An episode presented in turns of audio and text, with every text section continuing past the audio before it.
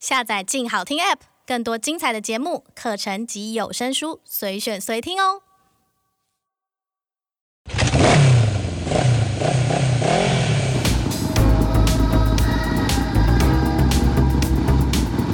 说走就走，跟我们一起去你的旅行。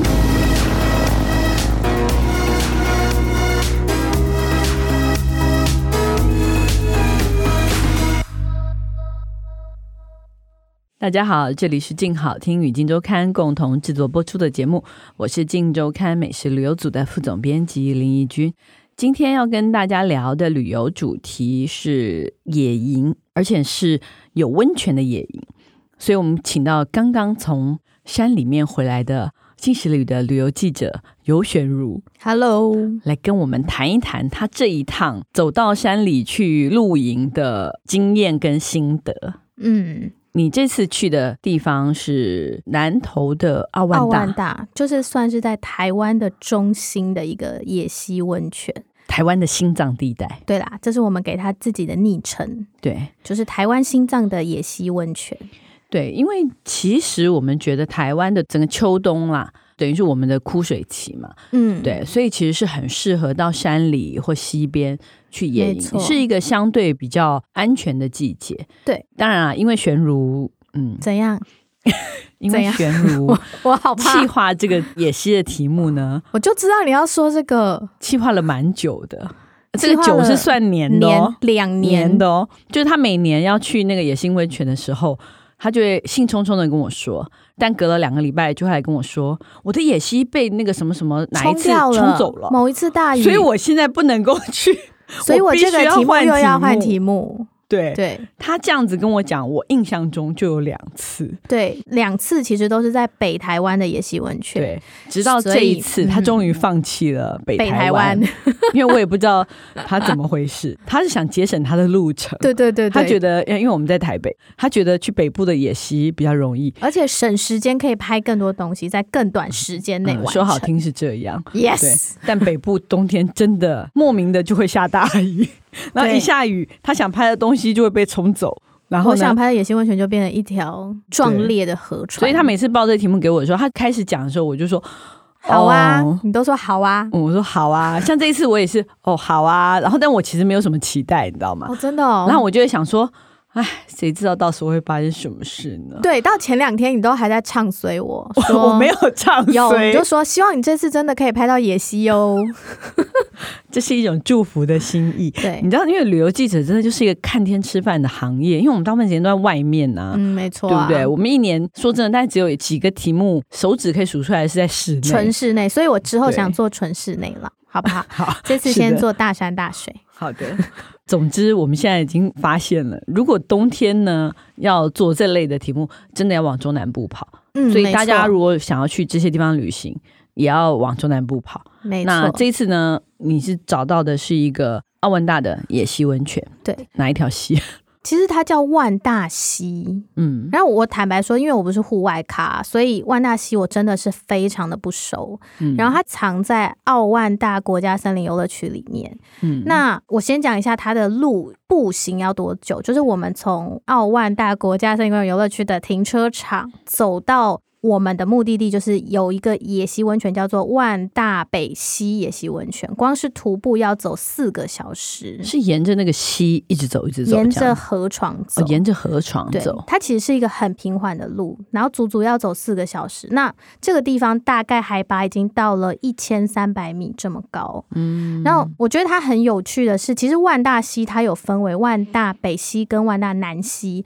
那它嗯周边是有好几个散落的野溪温泉的地方。那我们嗯这次选择就是北一点的万大北溪的这个区域，它算是最近比较热门的地方，那算是能高山吧，对不对算？是算是那一能区。高山的南路。对，那我们是找了专门的向导嘛？其实我一开始是找一位主厨，然后他是专门在做野营的主厨，然后他就跟他叫我什么讲说名，字他叫林吉米哦，他的名字很难形容哦，挤是很挤的挤、哦，双木林拥吉是很挤的吉，拥挤的挤哦。然后米是米米 是饭，对白米的米， 对，它叫零吉米。那哎其这一定实、是艺名啦。对啦，它最近在很多就是台北市区或者是近郊的野营派对里面都可以看到它，因为它就是很擅长用登山瓦斯炉这样子的工具去做各式各样的料理。我就在户外用最简单的工具，对，来然做后菜想办法用在自然的环境做很自然的料理。嗯，所以这次我主要是我先找了林吉米，那林吉米就跟我讲说，哎、你要不要找一个野溪温泉，我们就去试试看有没有可能做一个野营的题目。所以我们就找了一个团队，就小型的旅行社叫山水与浪人，他们是专门在带。登山团的，嗯就是可能有溯溪、有登山、有野营、有野溪这样子的团，所以其实这次是跟着他们，就是一路走进万大北溪。嗯，因为大家其实都还也蛮 care 这种带这种户外团的安全安性，全性啦，对，所以至少这个向导他们是有合格的旅行社的，嗯他们是有，就是执其照实先说，如果是你要报名去的话，你可能得七天前最晚嗯最晚，因为必须要符合所有保险的资格。嗯，所以我觉得报道就是，我们都确保说，哦，这个地方一个是合法，我可以合法进入，可以合法对扎营；再来是带我去的旅行社是合法的，是专业的。对，就是这两个是我们那时候一直确认才敢去的，嗯而且他们带的人数其实是不多，大蛮概有限制的，对不对？一团他说最刚好的人数就是八人，嗯，所以我们这一团其实差不多就是我们请了三个向导，一个野营的主厨，然后再加我们自己的同事、拍摄人，差不多就是八个人。嗯，就他们可以照顾的范围内。对，就是对安全的范围内。那你刚刚讲，虽然说路途很平缓啦，但是也要走四个小时，对，而且其实应该行李跟装备是蛮多的耶，就是要上肩，全部都上肩。所以体能上或什么要去参加这种野营的活动，我们是不是要自我评估一下？万一你走没 三十分钟就趴在那儿，可是说真的也没有办法，谁背你啊？我觉得这个我很担，心你耶。没有没有，我体力很好，我跟你说，哎呦，这种话是自己说的吗？没有。其实大概如果是以女生我们自己，然后只带自己的东西 嗯的话，我大概是十到十五公斤，因为我们摄影师背到十五，嗯，她她也是女生嘛，对。然后对我我们摄影是个强健的女对生我跟简介是背十到十二。哦，但是因为刚刚是说我们有带主厨进去，主对厨跟向导背的是三十到四十，他们真的是专业的，对，所以他们其实是背各式各样的食材进去。是那刚刚虽然说那个路途很平缓，看起来好像我们可以负重比一些登山的人还要重一点，但是其实差不多的重量就是这样。然后它因为它的路程有一个困难的挑战，就是它沿途有很多溪流，嗯然后那些溪流其实是你会不断的穿过的，嗯，我们这个四个小时的路程中是穿溯溪鞋进去的，不是哦登山鞋、不是，登山鞋，也不是雨鞋，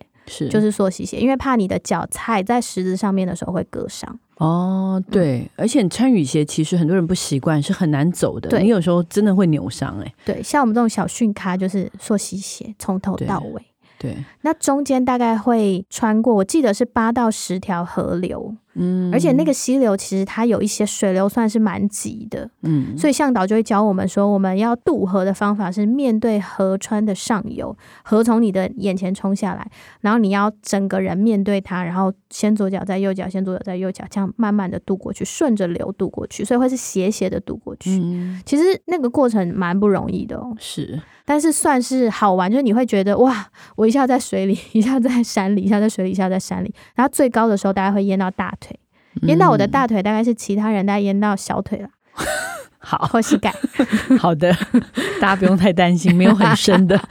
没有很深的河流。对， OK，所以我觉得大家还是要自己评估自己的体能啦。就是如果你觉得你的体力真的是逛街一小时就已经头晕脚酸、哦，那不行，那就不行。或者你要去之前，我觉得你还是要先稍微训练一下，稍稍啦，对，稍这样稍能就带个好稍微重的背包，然后能持续走个三四个小时，基本上就可以参加没错，这，样子的活动。但是参加这活动虽然体力上我觉得还是相当累啦，嗯，可是我觉得应该看到那个景色，就会觉得非常值得吧。我沿觉得途，真的这个季节去最漂亮的是，我们是秋末冬初，嗯，那其实，在奥万大那边，它的枫红才刚起而已。对，所以当时就是我们这次有带我们的简介一起去嘛，然后简介那个时候在想说他到底要不要去这个行程的时候，他嗯跟我讲的第一句话就是说我想去，我想去的原因是因为我想看秋天的山跟树的颜色。真的，因为台湾秋冬的山的颜色特别不一样，尤其对是中部的这些大山里面，没错，你就嗯好是美哦。走在对那个峡谷跟河床上的时候，你可以想象说，那个枫红开始，然后就有一些地方是艳红，有一些地方是浅浅的，然后但嗯是有一大片都是绿色的，是就是各式各样的颜色。这个时候真的是最漂亮的时啊候，嗯而且我觉得天空的颜色啊，空气的感觉，就你呼吸的空气，很干净。我觉得跟其他季节都不太一样。就是对夏天的山虽然是很茂密，天气也比较热，但是嗯那个感觉跟现在东西，虽然叶子可能已经掉了，或者是对，甚至你可能看到是枯木，可是感觉就是不太一样。可是老天就是叫你这时候去啊，因为只有十一月到三月是枯水期，对你就也只能这个时候对去，。其他时间想也别想。 对， OK，那这样走了四个小时以后，应该说这一片野营地是很多山友都去过嘛，对不对？对因为已经大家都知道那里有野溪温泉，是所以向导就带你们到这个地方去扎营。它算是一个紧邻着溪跟温泉旁边一个比较平缓的一大片土地，嗯然后那一片地大概如果你说长，大概有三四十米这么长的一段距离，所以是可以扎好几个营在里面的。嗯然后我们那个时候走过去，我印象最深的是，因为我们去的时间是平日，要避开人潮嘛，所以平日的时候，我们第一天去的时候大概只有三个帐，嗯然后等于一个帐自己有一池野溪温泉。哇，自己独享的。对啊，你那个想想看，多那个棒都是前人种树，后人乘凉吧。对以前的山友砌好的吃，对，就是用大石头堆起来的。嗯然后可是可能我们的向导就会去里头再加帆布啊，因为想说我们下水的时候怕我们刮伤或什么，嗯在里面再铺个帆布啊，然后再把石头砌好，就变成一个真的是超级高级的泡汤池。好豪华哦。 Yes，对，那你们怎么样？这次泡野溪温泉的感觉如何？ 我觉得有一个超级无可取代的体验，就是嗯我们都全裸，混浴是干嘛 吗？沉默？啊混没有浴啦 是吗？ 各自啦，我们就同事是女生啊，大家一嗯起就是、因为晚上在那个营地，其实你不开头灯、不开手机，你是连你自己的手指头你也看不见。我真的伸手不见五指对，毫无光害的地方。，对，所以我们就是到了池边就脱光，然后下去，哇然后你就可以看到满天的星空，非常非常不可思议的星空。啊，真的，因为大家都有看到流星啊，所有的人都 看到，嗯，除了我，除了你，对， 好吧。所以你第一个印象最深刻的就是野营的时候泡野溪温泉看星星，这是裸第一体个。看星星，嗯你在哪里还可以找到这样子的地方？真的找不到，对啊，对，真的找不到，而且这完全灵光害。对，然后冬天的时候可以看到银河、欸，真的，这个时候，你应该感觉星星要掉在你的眼前吧？其实我有一个画面，我觉得更印象深刻，是那个时候我们在全黑的温泉池里面，旁边就是溪流嘛，可是温泉池的池子是静止的，然后我们有嗯两个池是连在一起的，对你知道那个时候我们同事就指着另外一个池说：“你们看星星在池子里。”你可以想象那个星星亮到对洒在你的温泉池里面哇，那种程度，这只有自己去才能够感受。直到今年三月。对，真的。那除了野溪一定是一个重点。嗯，那既然我们这次已经专门带了，请林吉米也算是向导之一了，对是不对？？对有他在，一定吃的超级世界好的吧？对，其实如果说要讲他，因为他算是野营系的主厨，就是他擅长用自然环境的东西来做出很多变化嘛。对，那如果要讲说他有多有趣的话，我觉得可以举一个例子，就是他会依据自然环境搭烟熏窑。烟熏窑，烟熏哦天哪窑，我们可以想象就是在室内，就是用砖啊或什么砌的。对，可是他这次是直接剪树枝，粗一点的树枝，他就插成一个算三角形的形状嘛。嗯然后上面就是覆盖了叶子，把叶子挂在那边，然后它周边就全部都用树藤把它绑起来，就直接变成一个锥形的烟熏窑，嗯它就挂上肉啊、鸡腿啊、五花肉啊，就这样熏一个晚上。就所有他带来的东西一到就加好那个窑，就把它全部肉在啦里头，都熏了，几乎都熏了。哦，你就想说，哇，我在山里吃得到这种这种料理、欸，对，感觉非常哎，很的，费工、欸，对，非常的搞刚的。对啊。 那除了这个，那你都吃些什么呢？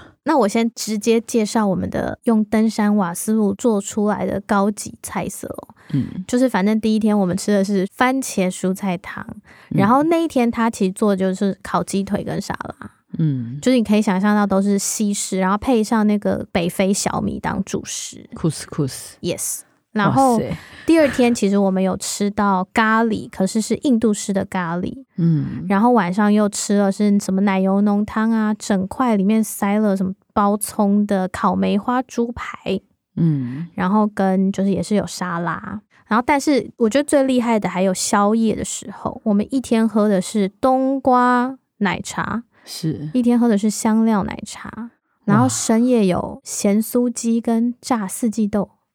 你确定你们是去露营的吗？对啊， 就野是营哦，不是露营哦，野营哦，每一餐都很 over。在一个荒凉的大山里面对，然后 到吃这些东西，早餐吃的是有烟熏窑烟熏过对之后的烟熏鸡啊、烟熏猪啊的热压吐司。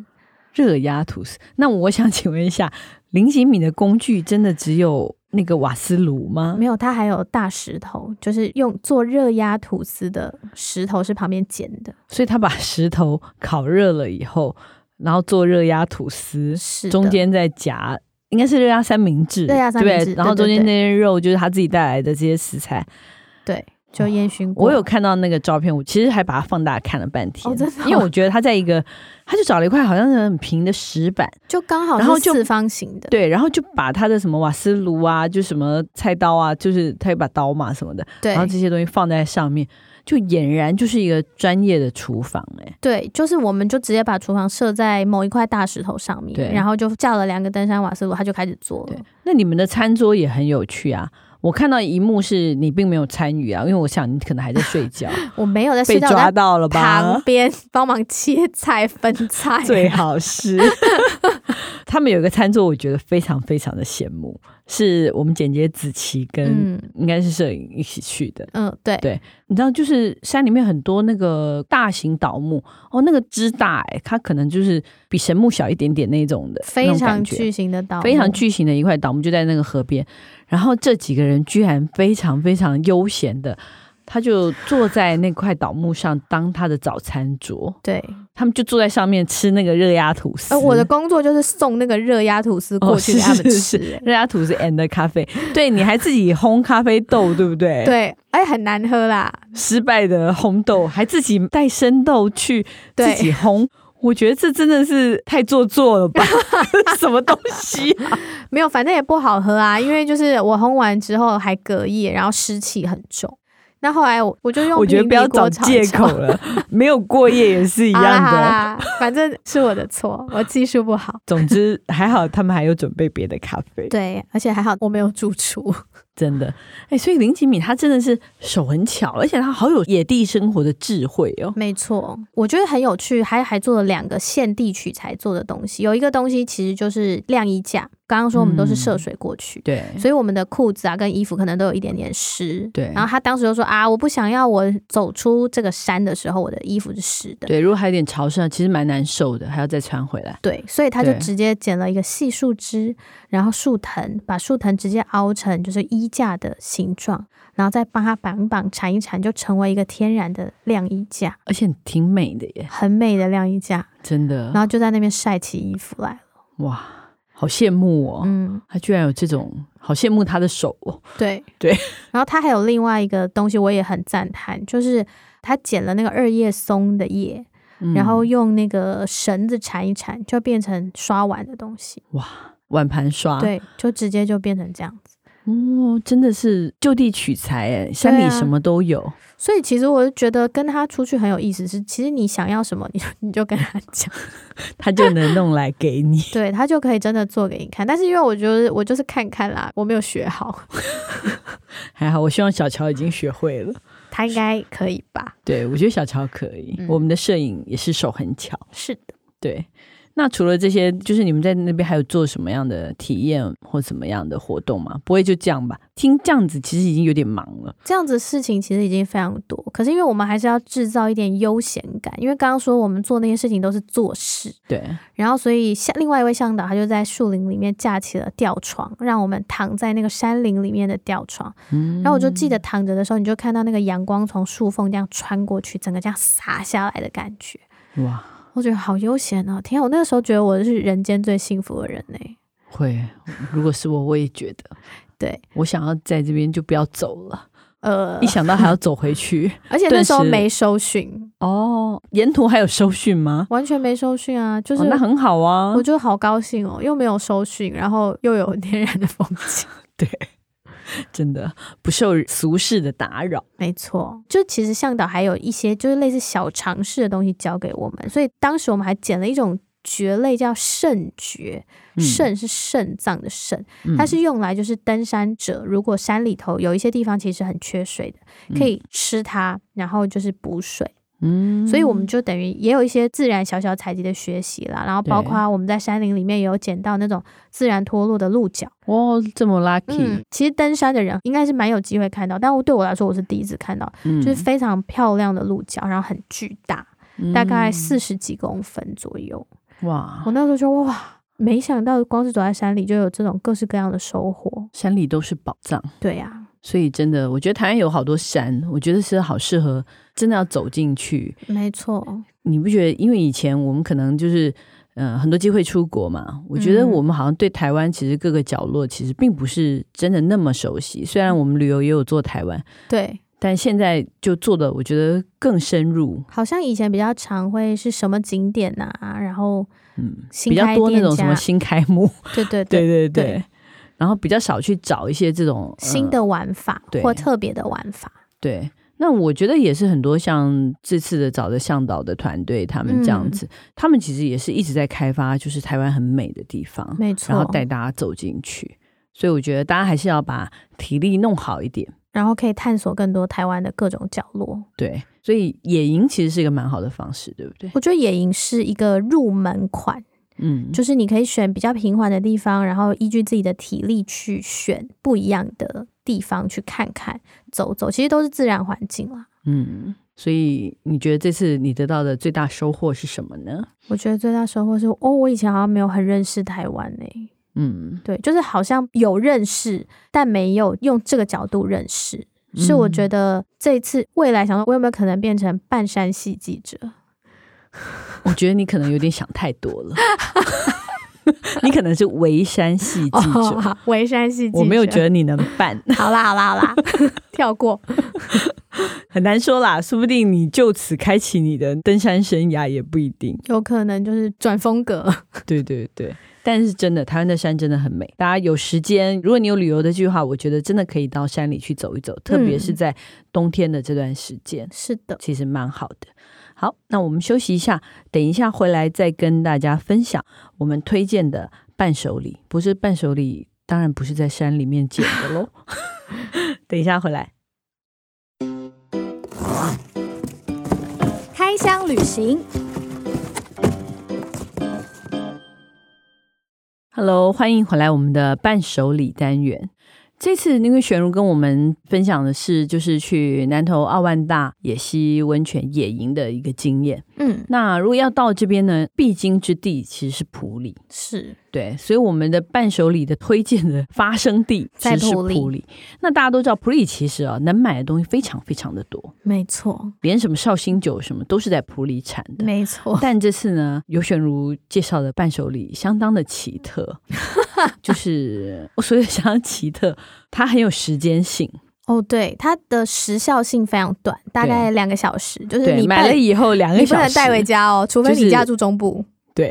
就是但它可以外带。 对，来吧，你介绍一下，这次要介绍的伴手礼，其实是在普里这一年来非常非常有名的一个咖喱店，嗯，听说非常红哦，超级红。这个店名叫什么？它叫山上山下，就是上山的山，下山下山的山山，上山下啦，店名。对，跟然后你今天的山好了，也算有点关系。对啦，就是下山之后我们吃的第一间店。嗯然后这个老板其实他是他本来就大概就七八千元，他就开了一间小小的咖喱店。我、哦身上只有八千块就敢开店哦。对啊，他应该其他的钱都是用借的这样 子。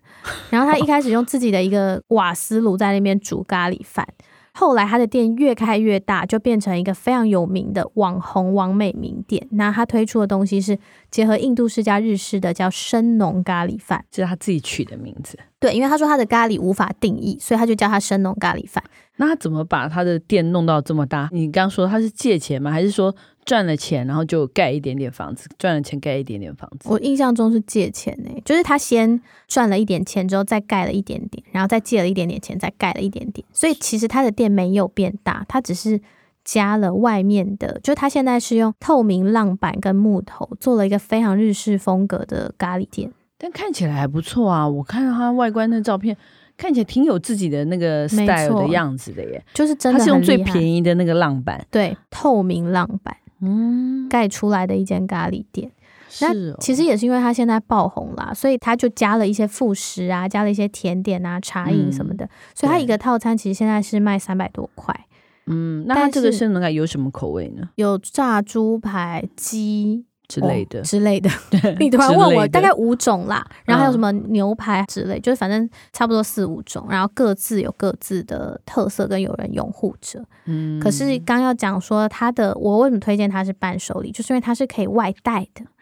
然后为什么哦它需要被外带，就是因为它在最早的时候，它还没有把它的店架起来的时候，就是外面都什么都没有，他就自己一个人用瓦斯炉在那边炒炒炒、煮煮煮咖喱的时候，他其实卖一百多块钱的。嗯，那当时支持他的就是周边的大学生。然后这些大学生哦就是等于是因为有这些大学生，然后喜欢他的咖喱，所以他才有信心开始慢慢做，越做越大。那当他的店变得大了之后，他的套餐变贵了嘛，他就想到说啊，其实还有很多年轻人吃不起三百多块钱一顿的咖喱饭，对，或者所以很久才能吃一次啊。对，所以他就是想想不行，他还是要让大家能够用一百多块就可以吃到他的生浓咖喱，所以他推出的是外带餐盒。哦，然后这个外带的价钱就还是一百多块，等于是一个回馈性质的价格，就让大家也可以用很轻松的方式可以吃到它的咖喱。是，所以大家如果路经这边，然后你要带在路上吃，其实这个是个蛮好的伴手礼，它会是一个非常好吃的便当。